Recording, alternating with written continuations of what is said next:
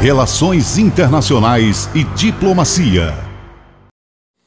Salve, salve, ouvintes da Rádio Transamérica. Salve, salve, Aldo Vilela, o grande comunicador de Pernambuco.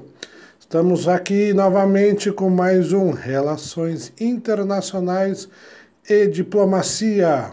Hoje nós vamos tratar de um assunto bastante interessante que as novas gerações desconhecem, mas as mais antigas que viajavam pela Europa conhecem muito bem. É o Tratado de Schengen, de livre circulação entre alguns países da União Europeia. Pois é, o que é Schengen? Onde se localiza? Muitas pessoas acabam viajando para a Europa e precisam fazer um seguro de viagem que contempla os países Schengen. O que, que é isso? Vamos lá. O Tratado de Schengen foi assinado há mais de 30 anos atrás, nesta pequena vila de Luxemburgo. Pois é, a divisa desses países para livre circulação entra em vigor em 1985, quando ainda era uma utopia.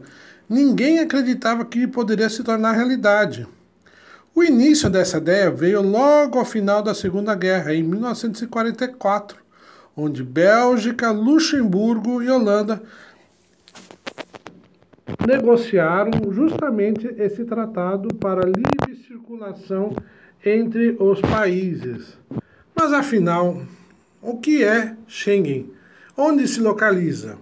Schengen se localiza no Grão-Ducado de Luxemburgo, ou apenas Luxemburgo, que é um pequeno estado soberano que está situado na Europa Ocidental, limitado pela Bélgica, França e Alemanha. Luxemburgo tem uma população de, pouco mais de meio milhão de pessoas.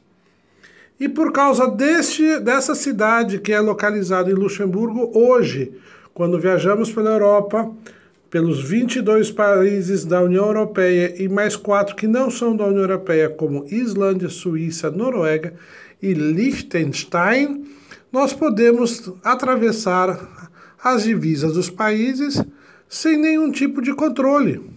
A circulação é livre.